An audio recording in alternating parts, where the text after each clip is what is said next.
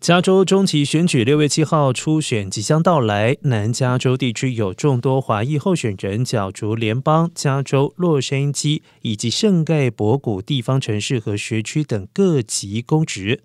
在美国华人政治联盟为十一位候选人背书当中，联邦层面支持国会加州二十七区众议员赵美心与国会加州三十九区众议员金应玉。至于加州层面，